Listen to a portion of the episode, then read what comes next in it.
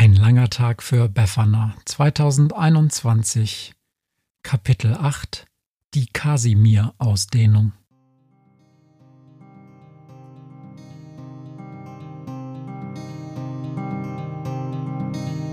Wenn der Wind einsam durch die Straßen fegt, wenn die kalte Nacht sich auf die Häuser legt, wenn in Fenstern Weihnachtsschmuck ins Dunkel scheint, dann sind Befana und ihre Maus nicht weit. Wenn die Turmuhr Mitternacht geschlagen hat, stürzt die Hexe sich mit dem Geschenkesack auf nem Besen mutig in die Nacht hinab zu den Wesen, die ansonsten niemand mag.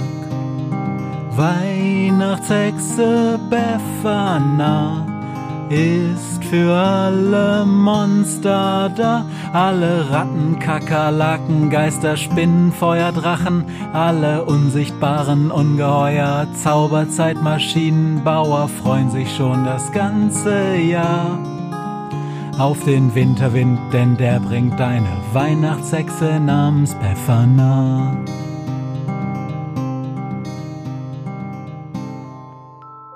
Feind ist nah. In 0.0563 Standardeinheiten, das sind rund 153 Millionen Kilometer, hat der Feind sich materialisiert und wartet.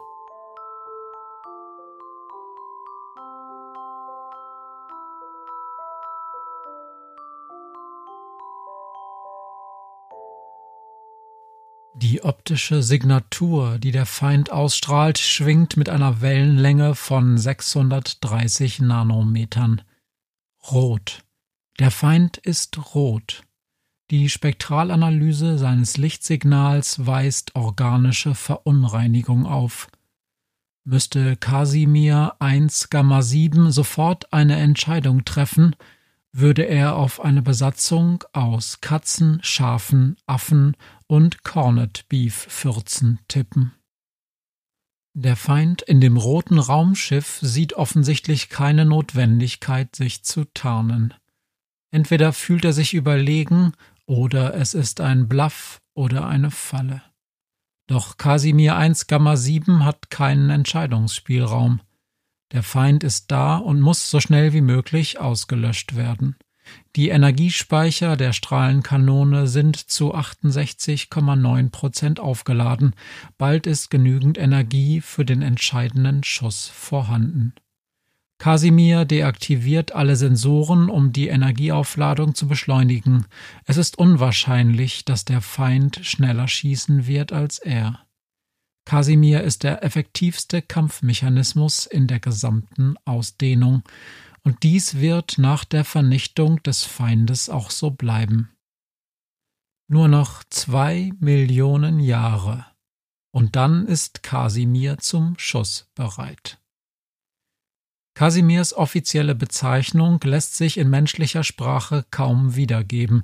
Letztlich beruht seine Benennung auf einem hexadezimalen Zahlencode, der sich nach Kasimirs Herstellungsdatum richtet. Kasimir wurde im Jahr 1,002 mal 10 hoch 9 nach dem Beginn der großen Expansion fertiggestellt. Also rund eine Milliarde Jahre nach dem Urknall. Anders gesagt, Kasimir feiert bald seinen 13 Milliardensten Geburtstag. Dafür ist er überraschend gut in Schuss. Kasimir ist der allerletzte seiner Art. Als die Organischen damals beschlossen, eine Armee aus intelligenten Raumkampfdrohnen vom Typ Kasimir I zu bauen, hatten sie nicht damit gerechnet, wie gut die Dinger funktionieren würden. Innerhalb von sieben Rotationen hatten die Kasimir I Drohnen alles Leben im System ausgelöscht. Innerhalb weiterer zehn Rotationen musste auch alles andere dran glauben. Nachdem die Drohnen schließlich den Zentralstern und damit die wichtigste Energiequelle ausgelöscht hatten, begannen sie nahegelegene Sternensysteme anzufliegen und auch diese zu zerstören. Es dauerte nur fünf Milliarden Jahre, und in einer Region von 50 Galaxien war die Casimir-Ausdehnung entstanden, ein fast vollständig von Materie gesäuberter Raum. Ohne das Licht der Sterne mussten die Drohnen ihre Energiequelle umstellen.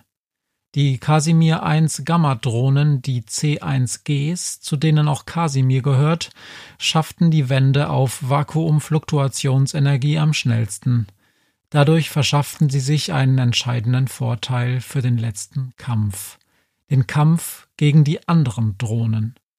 Nur acht Milliarden Jahre später war Casimir C1 Gamma 7 die letzte verbleibende Kampfmaschine ihrer Art. Sie war gerade dabei, in den wohlverdienten Standby-Modus herunterzufahren, als der rote Feind auftauchte. Zwei Millionen Jahre nach der ersten Sichtung des roten Feindes aktiviert C1 Gamma 7 seine Sensoren, um die Position des Feindes zu aktualisieren. Der Feind hat sich um 50 Millionen Kilometer angenähert. Der Gestank nach Dosenfutterflatulenzen ist nun auch ohne besondere Messinstrumente wahrzunehmen. Die Sensoren zeigen außerdem eine erhebliche Beschädigung des Feindes sowie eine Quantenwirbelfluktuation um das gesamte Objekt herum. Casimir C1 Gamma 7 schätzt kurz ab, wie viel Energie die Analyse dieser Auffälligkeit durch den Zentralprozessor kosten würde und entscheidet sich dafür. Alle Berechnungen kommen zum gleichen Ergebnis. Im Inneren des roten Feindes steht die Zeit seit zwei Millionen Jahren still. Das ändert die Gefahreneinschätzung erheblich. Der Feind hat offensichtlich Zeitreisefähigkeiten, auch wenn die Beschädigung des Schiffes diese Fähigkeit stark einschränkt. Kasimir entscheidet sich sofort zum Handeln. Auch wenn die Strahlenkanone erst zu 75 Prozent geladen ist, feuert er sie ab.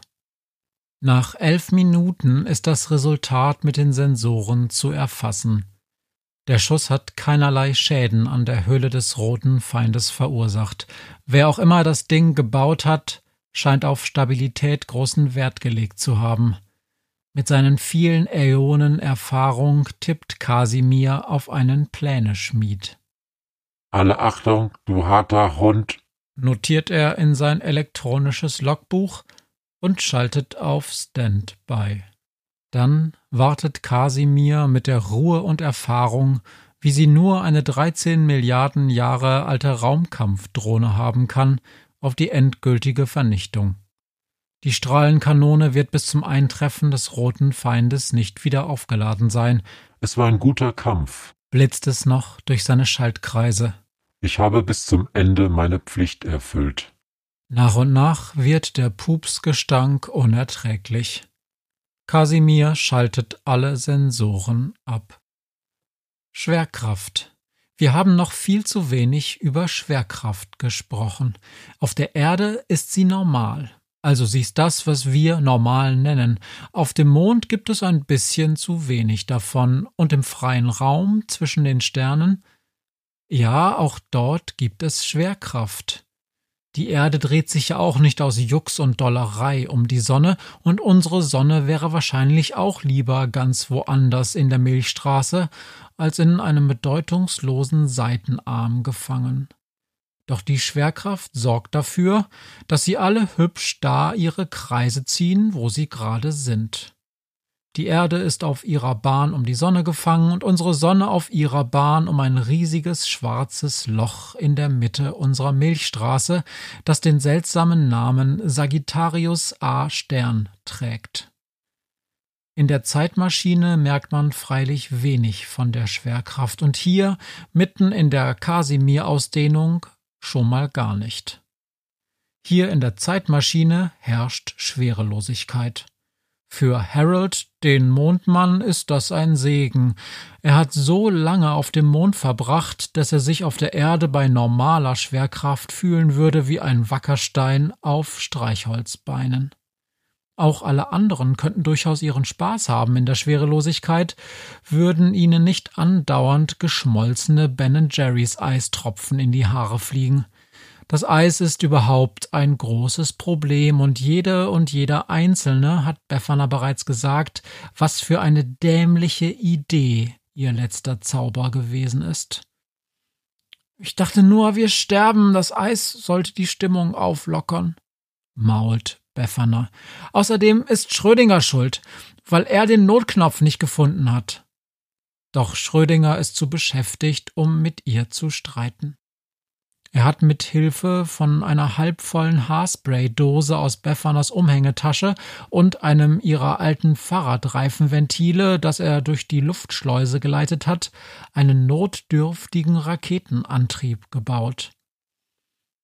Ja, das austretende Haarspray und Harolds nach draußen geleitete Fürze lassen uns mit ein paar Millimetern in der Stunde direkt da auf das Metallding sie in der Mitte der Leere rasen, sagt er schließlich zufrieden.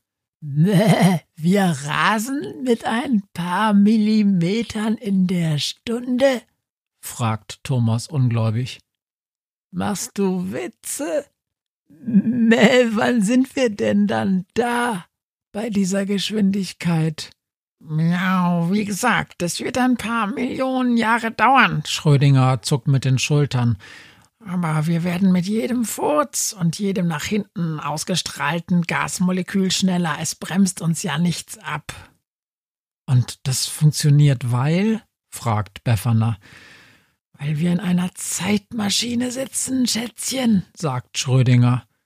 Ich kann zwar den Quantenwirbel nicht verwenden, um die Raumzeit außerhalb zu krümmen, dafür sind wir zu beschädigt, aber unsere lokale Zeit hier drin können wir problemlos einfrieren. Naja, fast jedenfalls. Miau, während da draußen ein Jahrtausend vergeht, ist es hier eine Sekunde.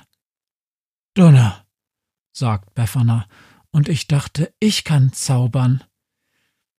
Ja, das hat mit Zaubern nichts zu tun, Schätzchen. Das ist einfache relativistische Physik. Wir erhöhen lediglich das Gravitationsdelta zwischen Innenraum und Außenraum und kompensieren die nervigen Gezeitenscherkräfte mit Hilfe des Relativitätsrelativierers, also dem Teil davon, der noch funktioniert. Und dann lass uns alle mal hoffen, dass wir in dem Metallding sie da hinten genügend exotische Higgs-Teilchen finden, um den Rest wieder zum Laufen zu kriegen. Hicks, was? Hast du Schluck auf? Higgs-Teilchen gehören aufgefressen und ausgestopft, brüllt Fleur. Dann aufmuntern statt auffressen. Entschuldigung, ich will doch einfach nur wieder zurück in meinen Keller. Miau, jedes Teilchen, das wir nach hinten schießen, erklärt Schrödinger. Egal, ob es ein bisschen Haarspray oder ein Rudel Furzatome aus dem Allerwertesten von Harold ist, jedes dieser Teilchen erzeugt einen gleich starken Rückstoß in die andere Richtung, also nach vorne. Darum kannst du im Prinzip jedes Raumschiff mit Hilfe einer Spraydose bis fast auf Lichtgeschwindigkeit beschleunigen. Ja, na gut, mit Hilfe vieler Spraydosen, sehr vieler sogar. Und wenn du die nicht hast, dann brauchst du ein bisschen Haarspray oder Fürze? wirft Harold ein. Er hat gerade verstanden, dass sich seine Verdauungsprobleme unter Umständen als sehr nützlich erweisen könnten. Ja, brauchst du sehr viele stinkende Fürze und viel Zeit. Jahre, Jahrtausende, Jahrmillionen. Nee. Also los, es gibt ja wohl keinen anderen Ausweg, sagt Thomas. Er sieht trotzdem nicht überzeugt aus, denn der Plan stammt nicht von Befana, und dieser Katze mit ihrer postrelativistischen Physik traut das Pastorenschaf einfach nicht über den Weg. Er wischt sich mit der Vorderpfote einen großen Eisfleck vom Gesicht und versucht sich mit den Hinterpfoten irgendwie die Nase zuzuhalten, aber das ist unnötig. Harolds Fürze gelangen durch einen an den Hintern des Astronauten angeschlossenen Schlauch direkt nach draußen. Alle paar Sekunden aktiviert Schrödinger zusätzlich die Haarspraydose, die vor einer zweiten Schlauchöffnung montiert ist. Miau, ein Millimeter, jubiliert Schrödinger nach einer Weile. Es funktioniert.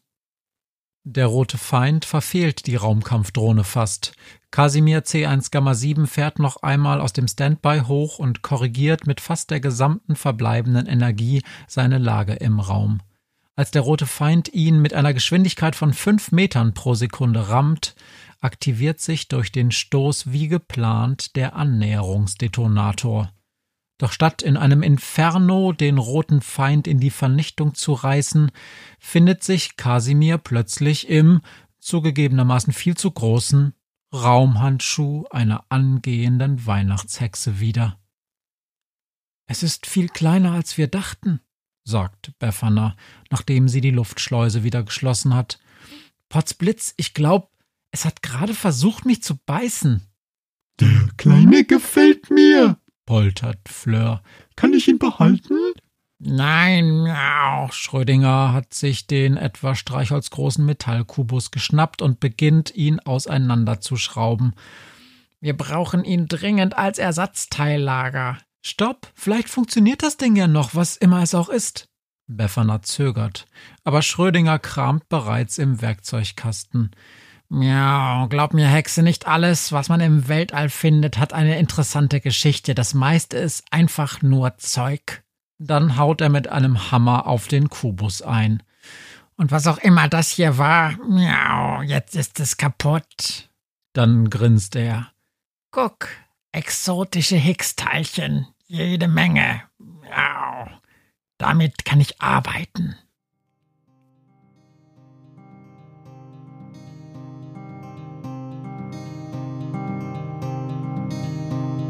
Was mir heut Morgen widerfahren ist.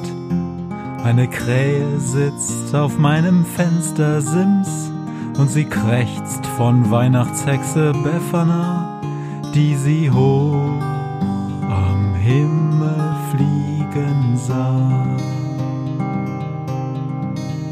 Tausend Abenteuer hat die Hexe erlebt, wie ein Haus verschwindet, wie ein Berg erbebt wurde im Wald verwunschen und im Fels versenkt, und doch hat sie alle reich beschenkt. Weihnachtshexe Befana ist für alle Monster da, alle Ratten, Kakerlaken, Geister, Spinnen, Feuer, Drachen, alle unsichtbaren Ungeheuer, Zauberzeitmaschinenbauer freuen sich schon das ganze Jahr auf den Winterwind, denn der bringt eine Weihnachtshexe namens Befana.